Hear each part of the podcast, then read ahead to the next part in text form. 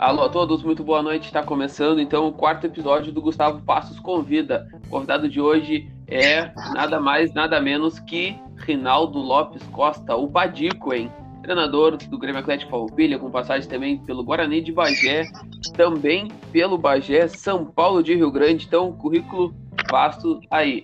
Badico, seja muito bem-vindo, muito obrigado por ter aceito o convite e vai ser uma honra bater um papo aí contigo.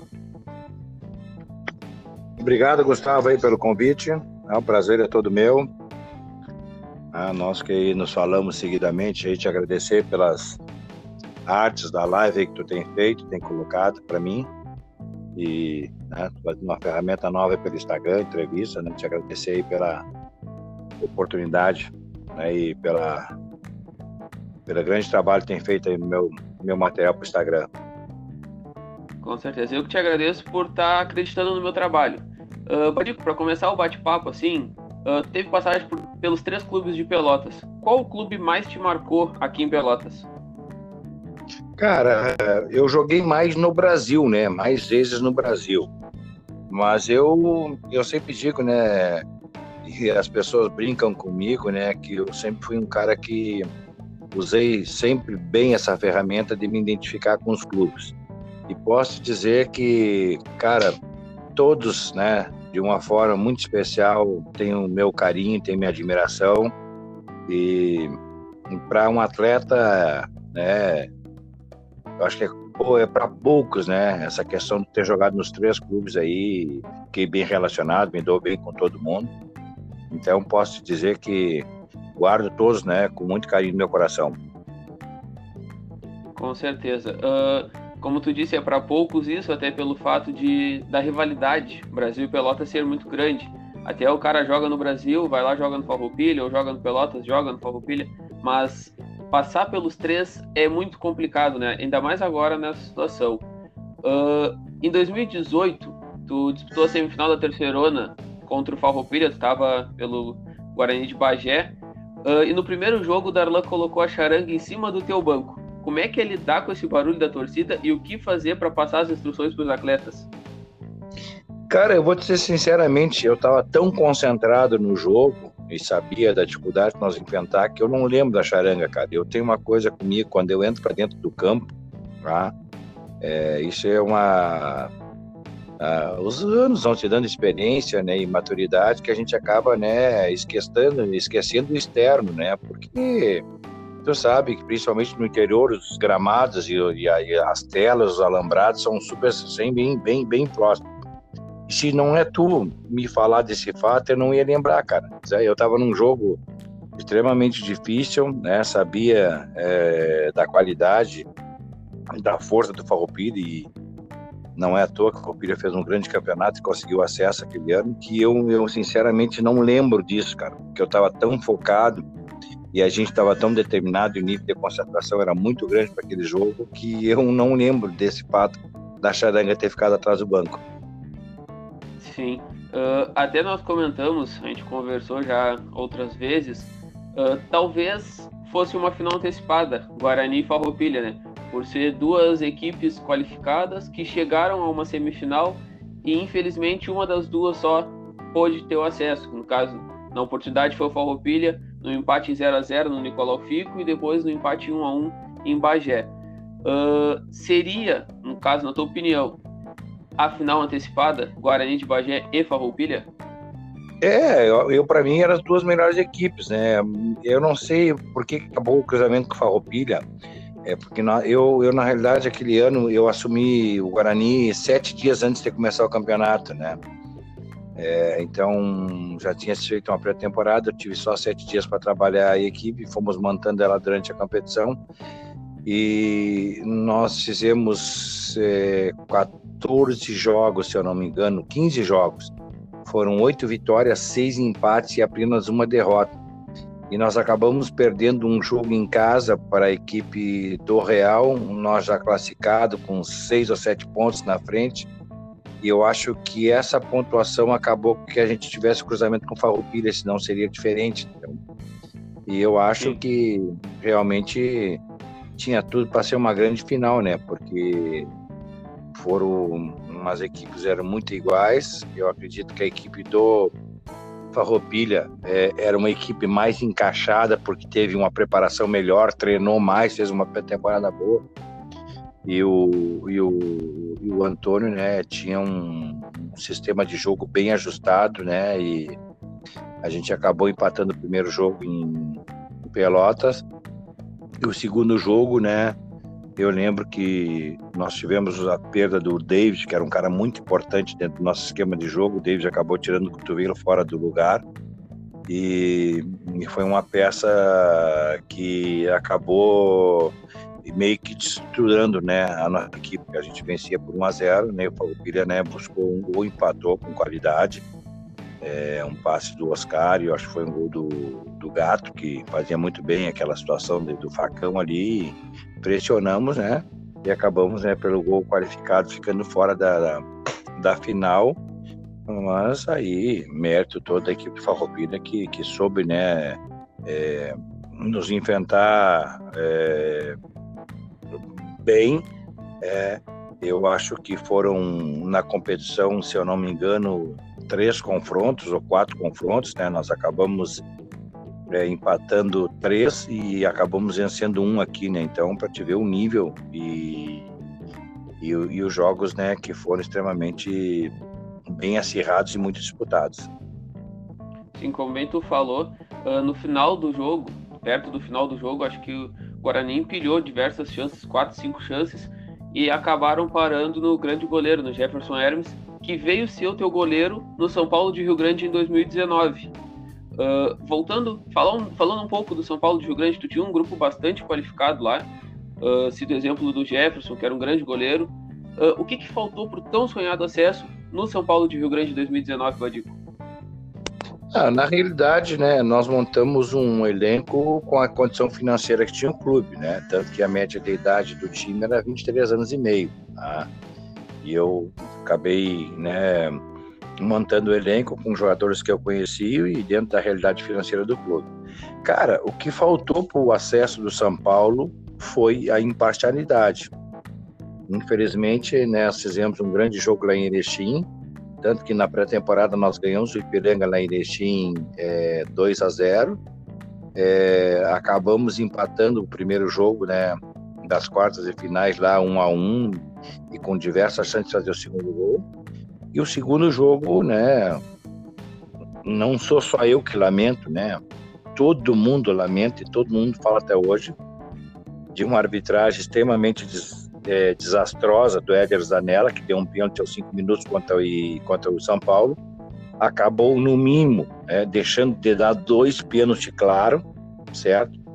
E eu respeito muito, né? E é difícil falar e principalmente quando tu não consegue uma classificação. Mas foi um jogo de uma equipe só jogando, né? Todo o tempo a gente pressionando, tanto que nós não desistimos nunca. Acabamos empatando o jogo aos 51 do segundo tempo, fomos para os pênaltis, né?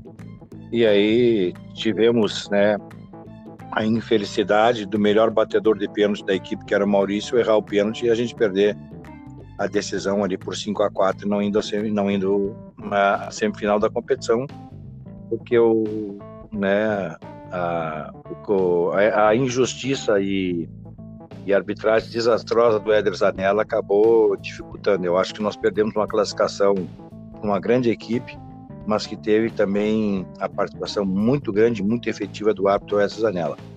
Éder Zanella. Com certeza é por fato de arbitragem tem vários episódios também, mas nossa amizade começou lá pelos anos de 2015, quando tu passou pelo Grêmio Atlético Farroupilha. Na oportunidade, o Farroupilha estava com seu estádio interditado, não podia mandar os jogos no Nicolau Fico, e os jogos foram para Boca do Lobo, teve jogo também, se eu não me engano, no, no Alto da Puso. Isso meio que atrapalha o projeto, né, Badico? Porque os Isso. jogadores treinam num campo que é o Nicolau Fico, tem medidas totalmente diferentes, um gramado totalmente diferente da Boca do Lobo, e aí chega no dia do jogo, vai para a Boca do Lobo para jogar, onde, um gramado onde a bola corre mais, não estava acostumado a treinar. Será que podemos dizer que foi isso que travou o Farroupilha naquele ano de 2015 a não conquistar o acesso no comando de Badico?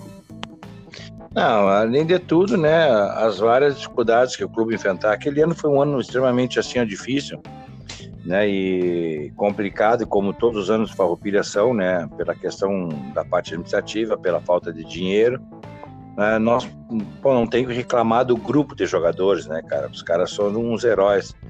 Mas foi um ano, né, que não sei se você recorda, que a gente buscava tudo, eu me envolvia em alimentação, me envolvia em estrutura, extra, fora. Teve um jogo que não ia sair na boca do lobo, que não tinham pagado o árbitro, né? É, acabou Coronel Evaldo Poeta entrando no campo, olha, depois eu lhe pago, o juiz não queria deixar o jogo, eu tive no meio do campo ligar para o noveleto, passar o telefone o árbitro para a gente poder jogar, que a gente não, não, não teria, não tinha dinheiro para pagar arbitragem. E, e, no jogo decisivo, que foi contra a equipe do Guarani, que a gente acabou empatando, né? É, eu e o Darlan, nós passamos a semana inteira treinando e vendendo ingresso. É, foi a maneira que a gente teve de motivar os jogadores para poder passar uma grana para os jogadores. Os jogadores não recebiam aí seus salários rigorosamente dia, praticamente há dois meses, dois meses e meio, entendeu? Então fizemos um grande trabalho e acabamos, né? com toda a dificuldade esbarrando na estrutura. Isso aí faz a diferença, principalmente na reta final.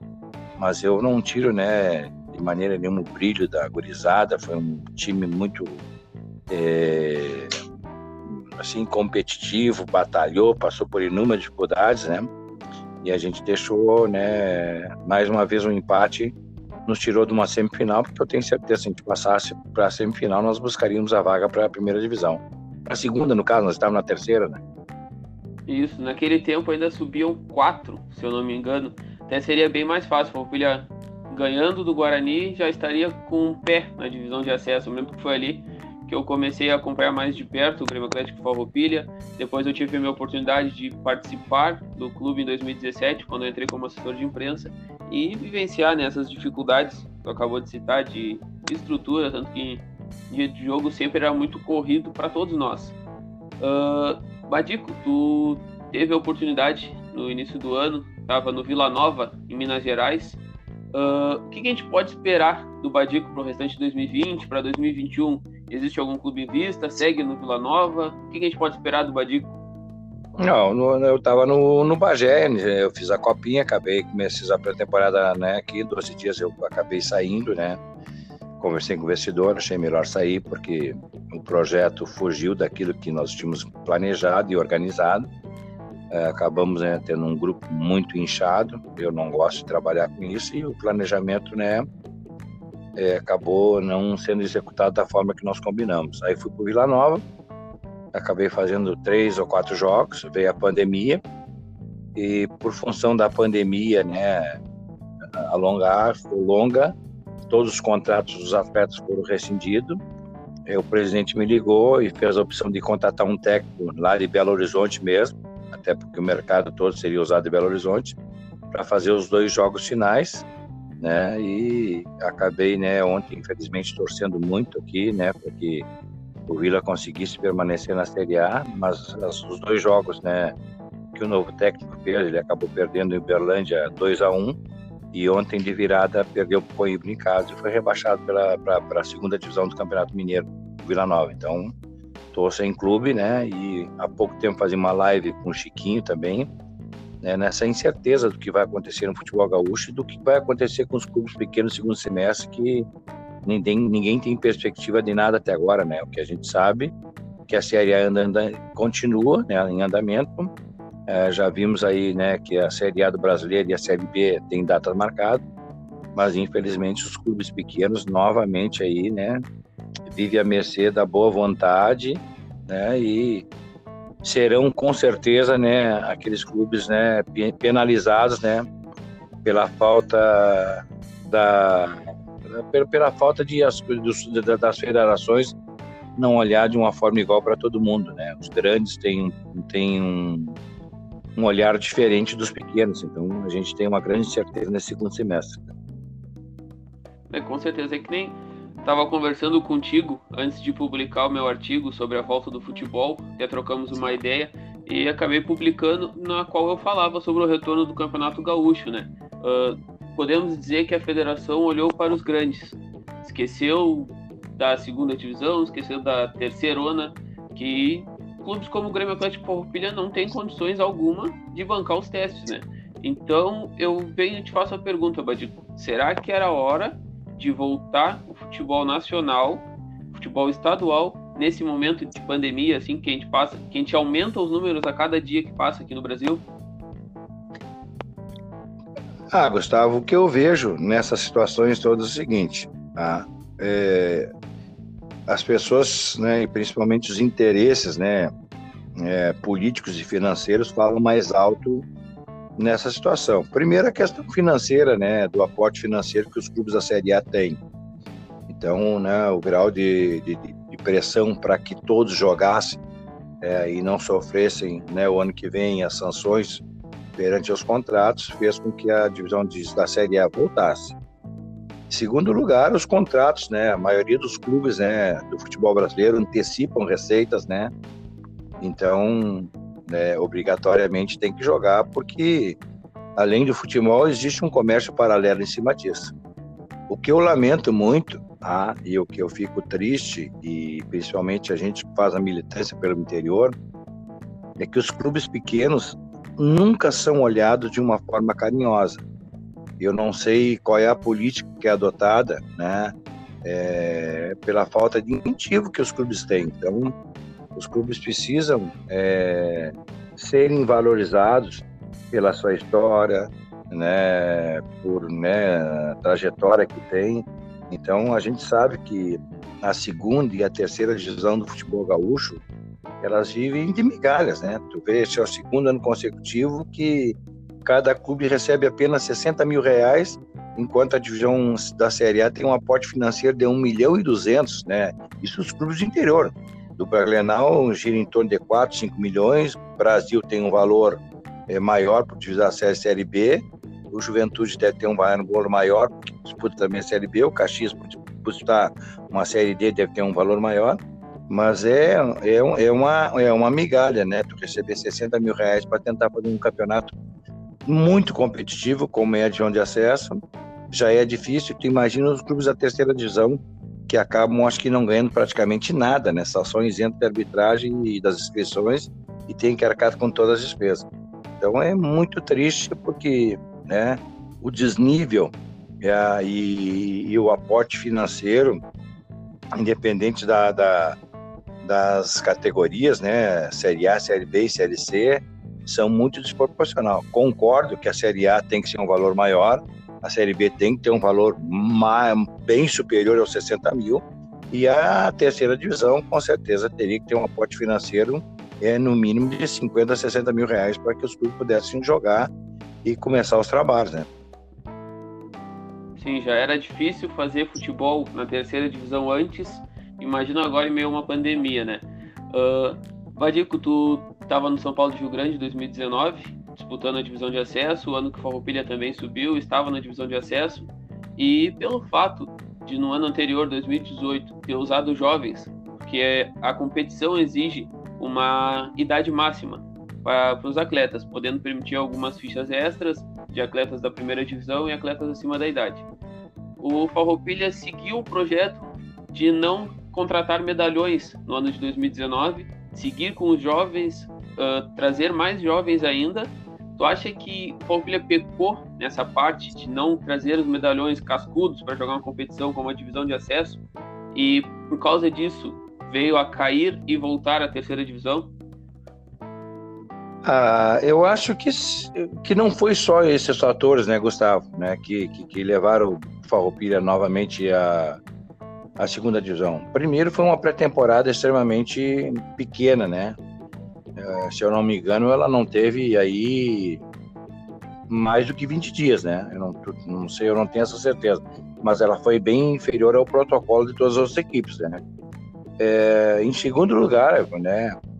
É, o Farroupilha perdeu alguns jogadores importantes do grupo principal, né? Que do acesso principalmente pelo desgaste que teve na copinha no ano anterior, né? Teve problema, né? Não sei se financeiro, né?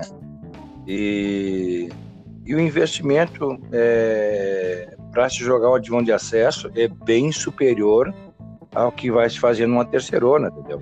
Então, essa questão da credibilidade, né, de pagar, de contratar, isso influencia muito a questão da estrutura, entendeu? E aí, é, tu acaba, né, que tu tem que ter uma rede de contato muito grande, né, e, e, e formar uma equipe, no mínimo, mesclada, entendeu? Mas eu acho que não foi só a questão da juventude. Eu acho que o que pecou e faltou para o Farroupilha permanecer e ser mais competitivo de acesso foi uma questão dela se preparar melhor antes da competição, porque na realidade eu olhei alguns jogos do, do, Farroupilha, até porque era nosso adversário, ah, e eu achava uma equipe extremamente competitiva, bem organizada, rápida, mas ela pecou muito fisicamente. Ela era uma equipe que caía muito no segundo tempo. Então, ela teve problema físico, né, durante toda a competição na questão que eu acho que faltou a preparação para a competição, porque o time no geral era um time bem, bem, bem, bem, bem, um nível bem bom. É, eu, eu, eu acho que se eu não me falha a memória, a pré-temporada foi muito curta. Sim, até durante a pré-temporada o Farroupilha teve uma troca de treinador. A pré-temporada já foi curta e teve uma troca de treinador treinador teve 10 dias aqui e trocou para outro treinador começar a competição. Isso influencia muito no, no levar do time, né? Ah, com certeza. Eu, eu, sempre digo nos trabalhos que eu faço, Gustavo, né? E, e a gente quando né, começa um planejamento, né? Primeiro, né? É, organizar um, uma estrutura para que se tenha uma condição física boa. E os preparadores ficam sempre, o que, que tu precisa? Eu digo, cara, 70% do trabalho é teu, nós vamos já organizar é, a parte tática em cima da parte física, entendeu? Para te qualificar a, a parte de física, que ela é a principal de tudo, tá? e a técnica junto. Então, eu acredito, né, que o resultado de uma equipe e a condição boa para fazer um grande campeonato se passa pela parte física. Então, hoje 60, 70% é de uma condição física boa. E eu foi o que eu vi no Farroupilha, não quero desmerecer quem estava ali, é que às vezes não tem como fazer pouco milagre com pouco tempo de trabalho, entendeu? Então eu acredito que essa pré-temporada do Farroupilha, ela foi muito, curta. Eu acredito que ela foi, acho que de, de, de 10 a 15 dias no máximo, antes de começar a competição, com troca de treinador. E aí não tem preparador físico que faça milagre com tão pouco tempo de trabalho, né? Com certeza. Uh Badico, a gente ressaltou no início da, do podcast a identificação com os times aqui de Pelotas. Mas tu tem uma, uma identificação enorme também com os times de Bagé, pelo fato de tu ser daí da cidade. Tu treinou o Guarani e tu treinou o Bagé. Uh, como é a rivalidade aí em Bagé? É maior que aqui em Pelotas? É a mesma coisa? É, é um pouco diferente? Conta para nós um pouco como é treinar Guarani e treinar Bagé? Não, a rivalidade é grande, né, cara? Mas eu acho que quem é da cidade aqui, tu acaba, né, tendo um. É, as coisas se revelam, é, elas são muito né, relevantes, né, e, e, e, as pessoas não, não te cobram tanto. E a mim, principalmente, né, eu tenho dois fatos muito importantes nos dois clubes aqui, que foi a questão é, de eu nunca ter jogado no Guarani. Eu nunca joguei no Guarani, eu só joguei no Bagé.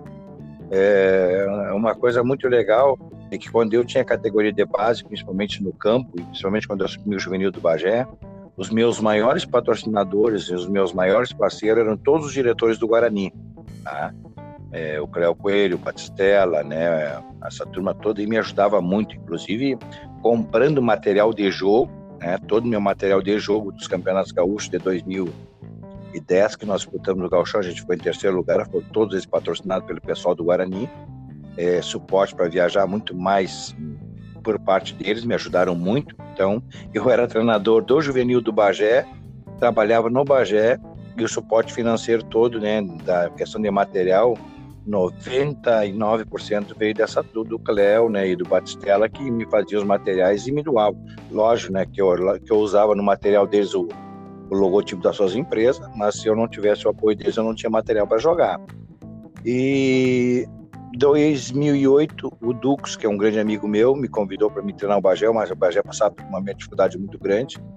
Acabei trabalhando praticamente né, sem receber e né, ficou uma gratidão, até porque depois me deu a liberdade de eu montar a estrutura da base. Fiz um trabalho do meu jeito, ao meu modo, sem interferir na direção.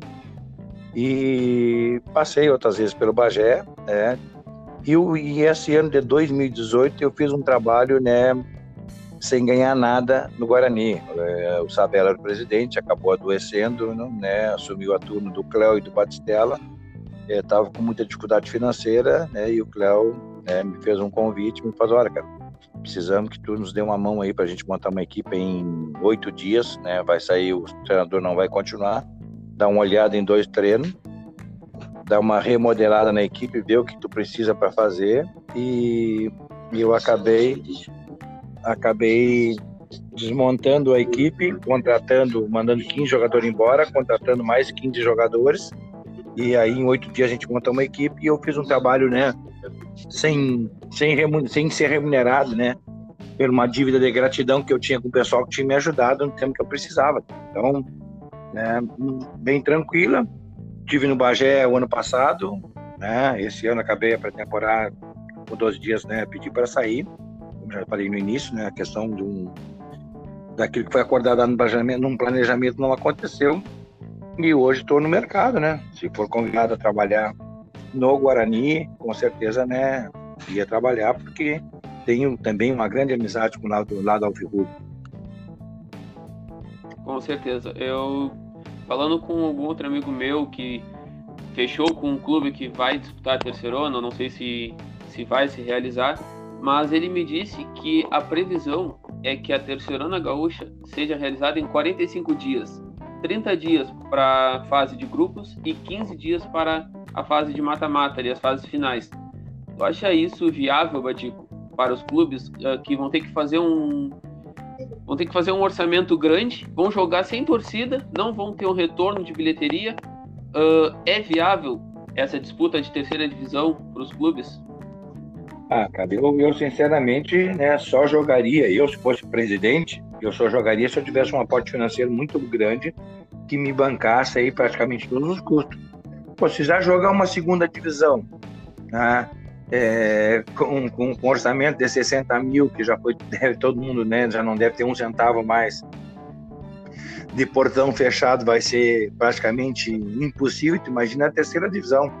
Então, eu, eu, eu acredito que, que para que os campeonatos aconteçam, a, a federação vai ter uma responsabilidade muito grande e vai ter que ter, abrir uma sessão de dar um aporte financeiro para os clubes, principalmente para que os clubes tenham condição de ter uma questão financeira boa para pelo menos né, tentar pagar o salário dos jogadores e outra questão é arcar com todo o suporte de segurança, né, dos protocolos de segurança são exigidos, assim como está sendo na Série A.